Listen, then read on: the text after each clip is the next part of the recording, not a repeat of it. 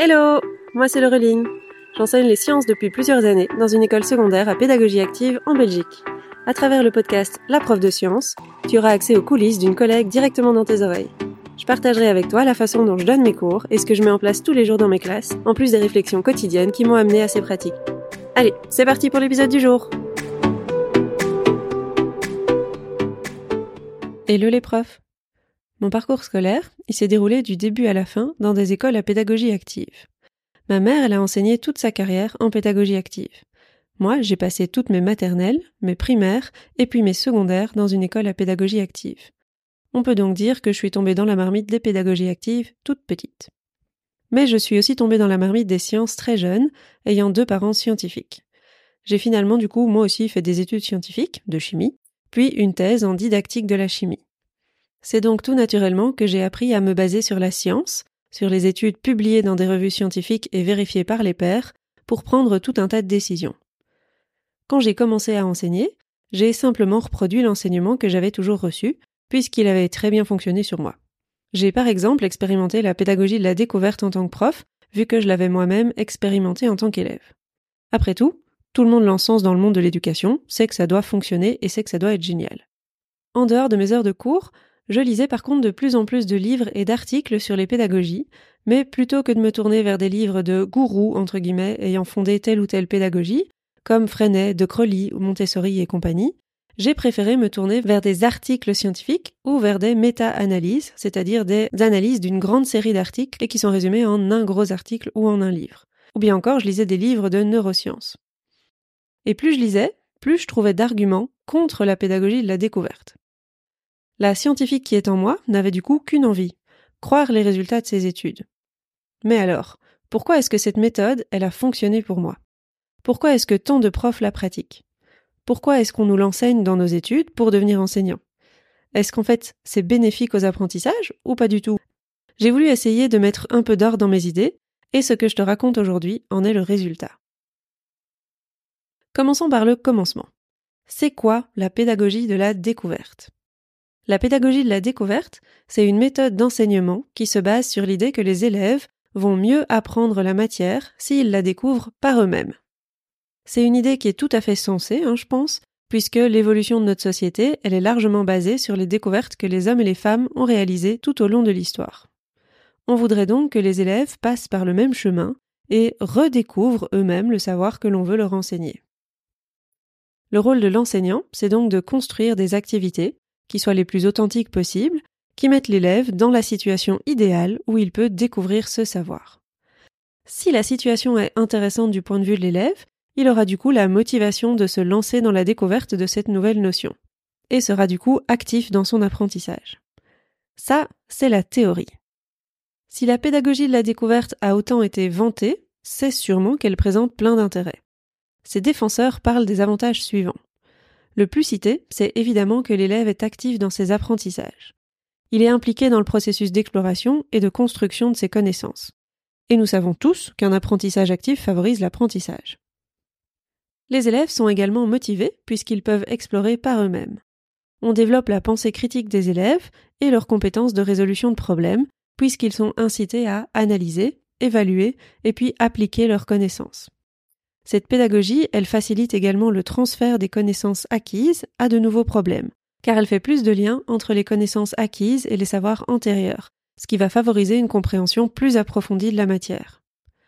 Tout ça semble donc très prometteur, et il est tentant en tant que prof de vouloir mettre en place ce genre de pédagogie si elle permet de développer tout ça chez nos élèves. Mais voyons aussi quelles sont les limites ou les inconvénients de la pédagogie de la découverte. La pédagogie de la découverte, ça prend beaucoup de temps. Et malheureusement, le temps est limité, surtout quand les élèves avancent dans leurs études et qu'on s'approche du coup de la sixième secondaire ou de la terminale. C'est encore plus le cas lorsqu'on ne voit nos élèves qu'une heure trente par semaine, comme beaucoup de profs de sciences qui ne donnent que deux périodes de chimie ou deux périodes de physique ou deux périodes de bio par exemple. Découvrir une notion par soi-même, ça prend évidemment beaucoup plus de temps que de l'apprendre directement. Le cours peut également sembler manquer de structure pour certains élèves en pédagogie de la découverte, puisque chacun avance dans la direction qu'il souhaite lors de la phase de découverte. Certains élèves peuvent donc avoir besoin d'être mieux guidés et ils vont se sentir perdus s'ils n'arrivent pas tout seuls à faire cette découverte, ou bien s'ils n'y arrivent pas en groupe sans l'enseignant. Le savoir acquis peut ne pas être celui que l'on visait en tant qu'enseignant aussi. L'élève peut trouver une méthode qui lui semble correcte pour faire ce qu'on lui propose, alors qu'en fait elle ne l'est pas, et il va du coup ancrer cette première méthode dans son cerveau. Il sera alors encore plus difficile de lui faire apprendre la bonne méthode, entre guillemets, ou le savoir correct par la suite, puisqu'il faudra tout d'abord lui faire comprendre que ce qu'il a euh, tenté d'apprendre par lui-même, ben en fait c'est pas ça qu'on voulait qu'il apprenne, ou il a appris une chose fausse. Un autre facteur qui me semble primordial, surtout quand on sait que les pédagogies de la découverte sont portées par des pédagogues qui prônent l'égalité des chances dans l'enseignement et qui souhaitent que l'on porte une attention supplémentaire aux élèves qui sont issus de milieux défavorisés, c'est justement le fait que la pédagogie de la découverte, elle met en fait encore plus en avant les inégalités entre élèves. Pour être à même de découvrir un nouveau savoir, il faut au préalable bien maîtriser tout un tas de prérequis. Les élèves qui vont maîtriser ces prérequis vont du coup être capables de mener à bien leur activité de découverte, d'autant plus que ces élèves sont typiquement ce qu'on appelle entre guillemets des bons élèves, qui ont bien ancré les règles du jeu scolaire et qui sont à l'aise dans ces activités. À l'opposé, par contre, on va retrouver les entre guillemets mauvais élèves qui vont avoir une double difficulté. Ils n'ont pas les prérequis qui vont leur permettre de découvrir la nouvelle matière, et en plus, ils ne maîtrisent pas très bien les attendus implicites de l'école. Du coup, partant d'une idée sympa, on a en fait poussé la pédagogie de la découverte trop loin. On propose aux élèves des situations qui n'ont plus grand chose de didactique, où ils doivent deviner beaucoup de choses tout seuls, ils comprennent pas très bien ce qu'on veut leur apprendre, et lorsqu'on enrobe l'apprentissage avec une activité qui se veut authentique ou bien ludique, ou en tout cas qui a pour but de booster la motivation des élèves et de rendre l'activité attractive, on prend du coup le risque que les élèves passent à côté du but premier de l'apprentissage et qu'ils se concentrent plutôt sur le côté ludique de l'activité, par exemple. Lorsqu'on propose un jeu à visée pédagogique, certains élèves vont arriver à comprendre que le but premier de l'apprentissage c'est un savoir et que le jeu n'est que secondaire. Ils vont du coup pouvoir se concentrer sur l'acquisition de ce savoir, mais d'autres élèves, souvent de nouveau les moins bons élèves, ne vont pas comprendre ces deux niveaux et ils vont rester focalisés sur les moyens de gagner le jeu par exemple. Ou ils vont juste s'amuser pendant l'heure de cours et ils vont passer à côté de l'apprentissage visé. Encore une fois, c'est souvent les élèves issus de milieux défavorisés qui sont alors concernés par cette deuxième catégorie. Une situation d'apprentissage, par la découverte ou grâce à une situation problème, ne peut du coup mener à un apprentissage qu'à deux conditions. Première condition, c'est que la situation doit être à la portée des élèves, que ce soit parce que le but à atteindre est très proche de leur connaissance ou parce qu'ils sont guidés par l'enseignant. Et la deuxième condition, c'est que la connaissance à apprendre doit être explicitée avant, pendant et après l'apprentissage. Ces deux conditions sont donc à bien garder en tête si on veut continuer à utiliser la pédagogie de la découverte avec nos élèves. Il ne faut faire que des découvertes faciles, avec une toute petite connaissance nouvelle. Il faut guider les élèves et il faut dire concrètement que l'activité proposée va permettre d'apprendre tel ou tel savoir, et que le jeu ou l'activité proposée, ce n'est pas ça le but principal de l'apprentissage. Prenons quelques exemples qui sont issus d'études publiées dans des revues scientifiques pour voir quelques cas concrets. On peut parler par exemple de la démarche d'investigation ou de la démarche scientifique. En science, on doit enseigner la démarche d'investigation aux élèves. L'idée de départ, c'est donc de faire vivre aux élèves la même démarche que celle que les scientifiques utilisent dans leur vie quotidienne. En tant qu'enseignant, on va donc concevoir des situations où les élèves sont face à un problème, et ils vont devoir émettre une ou plusieurs hypothèses, puis ils doivent les tester, expérimentalement par exemple, et ils doivent en tirer des conclusions sur le problème de départ. Beaucoup d'études ont été réalisées sur l'utilisation de la démarche d'investigation auprès des élèves. La conclusion d'une méta-analyse sur ce sujet, c'est-à-dire d'une analyse de plein de petites études sur ce sujet, c'est que enseigner la démarche d'investigation, ça a un effet positif sur l'apprentissage de la démarche d'investigation. C'est-à-dire que les élèves comprennent mieux ce qu'est le principe d'une démarche d'investigation. Et les effets sont encore plus positifs lorsque c'est l'enseignant qui conduit l'activité, car ce n'est pas forcément efficace lorsque ce sont les élèves qui réalisent l'activité en autonomie. Et ça, c'est souvent contraire à ce qu'on essaie de faire de plus en plus maintenant. On essaie de faire des activités que les élèves peuvent réaliser en autonomie et où ce n'est plus l'enseignant qui dirige. Ces études montrent également que l'utilisation de la démarche d'investigation, elle n'est pas particulièrement efficace lorsque le but c'est d'apprendre un savoir scientifique. Donc je vais le répéter, L'utilisation de la démarche d'investigation n'est pas efficace lorsque le but est d'apprendre un savoir scientifique. Et ça, j'en ai été témoin de nombreuses fois dans mes classes. J'ai essayé depuis le début que j'enseigne de euh, utiliser la démarche d'investigation au cours de séquences d'apprentissage pour faire découvrir des savoirs scientifiques aux élèves. Par exemple, les élèves vont faire un laboratoire en autonomie et ils doivent en tirer des conclusions. Mais ce que moi j'ai observé, c'est que tout ce qui leur importe, c'est d'arriver au bout de la tâche, de rédiger un rapport de laboratoire qui leur vaudra des bons points par exemple, mais la compréhension réelle du concept que j'essaie de leur faire découvrir grâce à ce laboratoire, pour eux, elle est tout à fait secondaire et ils passent en général à côté de tout ça. Donc pour résumer, enseigner la démarche d'investigation, c'est très bien pour apprendre la démarche d'investigation, mais ça n'a pas d'effet positif sur l'apprentissage d'un savoir. Donc je pense qu'on peut tout à fait arrêter d'essayer de chaque fois scénariser et mettre une démarche d'investigation en place quand on veut simplement apprendre un nouveau savoir aux élèves. Alors ensuite, on peut regarder de très nombreuses études qui ont comparé le résultat de deux groupes d'élèves dans une tâche de résolution de problèmes. Donc parmi ces deux groupes, il y avait d'abord un premier groupe d'élèves qui recevait un problème avec sa solution. Les élèves devaient étudier ce premier problème résolu et puis en résoudre d'autres. Et le second groupe d'élèves, ils recevaient les mêmes problèmes à résoudre, mais sans la solution pour le premier problème. Ils devaient donc découvrir seuls la solution au premier problème. Ce genre d'étude a été reproduite des centaines de fois, avec des élèves d'âges différents, dans des disciplines différentes et dans des pays différents. Et le résultat est toujours le même. Le premier groupe, donc celui qui a reçu la solution au premier problème et qui n'a pas dû la découvrir par lui-même, réussit mieux lorsqu'il est testé sur la résolution d'un problème similaire par la suite. On remarque également que la plus grande différence se trouve chez les élèves qui ont le plus de difficultés au départ, alors que la différence tend à diminuer plus le niveau initial des élèves est élevé. Donc ça veut dire que les bons élèves vont être moins handicapés par cette différence d'approche, alors que les moins bons élèves seront d'autant plus handicapés qu'on ne leur donne aucune solution dès le départ. Une autre approche a aussi été explorée, c'est l'utilisation de l'aide dans la phase de découverte. Donc plutôt que de laisser l'élève livré à lui-même en phase de découverte, on lui propose de l'aide, que ce soit par le biais de l'enseignant ou d'un autre élève.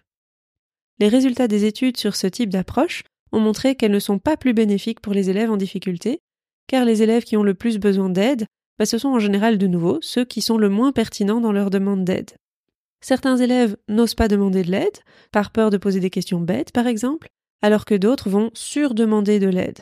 Ils n'osent pas se lancer tout seuls dans la recherche de la réponse, ce qui revient du coup finalement à leur expliquer directement comment résoudre le problème, et ce n'est plus du tout de la découverte. Je pourrais encore citer plein d'études et plein d'exemples, mais je vais m'arrêter là pour ne pas que cet épisode soit trop long. Pour résumer, la pédagogie de la découverte, elle pose plusieurs problèmes qui devraient nous faire réfléchir avant de se lancer dans son utilisation. Premier problème, elle n'est pas efficace. Les apprentissages des élèves sont moins larges, moins structurés, moins solides, moins profonds et moins transférables que ceux réalisés par une pédagogie plus explicite. Deuxième problème, elle mène à plus de conceptions erronées les élèves qui vont chercher les réponses par eux-mêmes peuvent prendre des mauvais chemins qui seront du coup plus difficiles à enlever de leur mémoire ensuite. Troisième problème, elle place les élèves en situation de surcharge cognitive. Ils doivent réaliser deux tâches simultanées, ils doivent apprendre à résoudre un problème et apprendre un nouveau savoir en même temps. Quatrième problème, elle ne permet pas aux élèves de résoudre efficacement des problèmes, car elle ne montre pas aux élèves la méthode adéquate pour y parvenir. Et cinquième problème, elle est particulièrement néfaste pour les élèves qui sont plus faibles et qui viennent de milieux moins favorisés, ce qui tend encore à augmenter les inégalités entre élèves. Alors cependant, c'est pas une méthode qui ne fonctionne pas du tout. En matière d'éducation, en fait, pratiquement toutes les méthodes fonctionnent. Et c'est pas moi qui le dis, c'est un énorme travail de synthèse de plus de 800 méta-analyses qui reprennent au total 50 000 études, auquel ont pris part des dizaines de millions de participants, qui le dit. Cela me semble donc être une source très intéressante et très pertinente. Cette synthèse, elle classe énormément de critères ou de variables en fonction de leur impact sur l'apprentissage des élèves.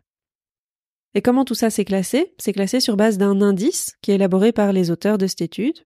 C'est l'indice D, donc la lettre minuscule D. Quand cet indice est en dessous de zéro, le critère en question a un effet négatif ou nul sur l'apprentissage. Quand la valeur de D est de 0 à 0,4, le critère des effets positifs, mais trop léger que pour être préconisé aux enseignants. Et c'est seulement lorsque le petit d a une valeur au-delà de 0,4 que le critère a réellement un impact positif et significatif sur les apprentissages. Et donc plus la valeur de D est élevée, plus l'impact va être important. Et donc dans cette étude, tous les critères que l'on peut relier à ce qu'on appelle la pédagogie de la découverte, c'est-à-dire par exemple l'enseignement inductif, l'enseignement fondé sur l'enquête, l'enseignement fondé sur les problèmes, ont une valeur de D qui est positive, mais qui est très basse. Donc, bien que ces méthodes puissent fonctionner, elles ont un apport positif sur les apprentissages, elles ne sont pas significativement positives. Il y a plein d'autres méthodes qui sont beaucoup plus positives pour les apprentissages. C'est donc pas une pédagogie qui est à préconiser pour favoriser au mieux l'apprentissage. Bah du coup, on est bien. Ce qu'on nous a toujours dit de faire n'est pas réellement efficace. Et en plus, ce n'est vraiment pas efficace pour les élèves les plus faibles. C'est la science qui le dit, en se basant sur de solides études réalisées partout dans le monde sur des milliers d'élèves de tous les âges. Qu'est-ce qu'on fait alors? Et si nous allions explorer le reste de cette liste de critères qui permet de favoriser l'enseignement? On va un petit peu aller voir quels sont les critères qui ont une valeur de D qui est bien supérieure à 0,4 et du coup quels sont les critères qu'on devrait utiliser, quelles sont les méthodes ou les stratégies qu'on devrait utiliser dans nos classes pour favoriser l'apprentissage? Et je te propose d'en parler en détail dans le prochain épisode.